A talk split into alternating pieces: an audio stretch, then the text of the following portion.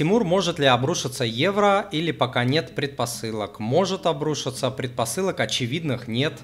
А, доллар тоже может обрушиться.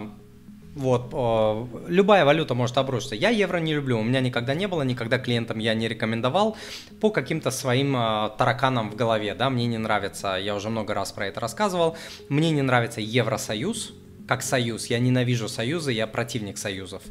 А, мне не нравится их э, политика, которые там сидят э, старые пердуны, извиняюсь за выражение, в Брюсселе и решают за другие страны, что и как делать. Мне не нравится наличие большого количества стран-паразитов, которые там питаются, датируются за счет э, других стран. Мне много, мне там э, поли, политика эта иммиграционная не нравится, мне вообще в Евросоюзе ничего не нравится кроме того, что мне там нравится путешествовать, а так ничего не нравится. Вот, поэтому я в евро не инвестирую, хотя не сберегал никогда. Я даже в путешествие в, в еврозону всегда копил а, в долларах.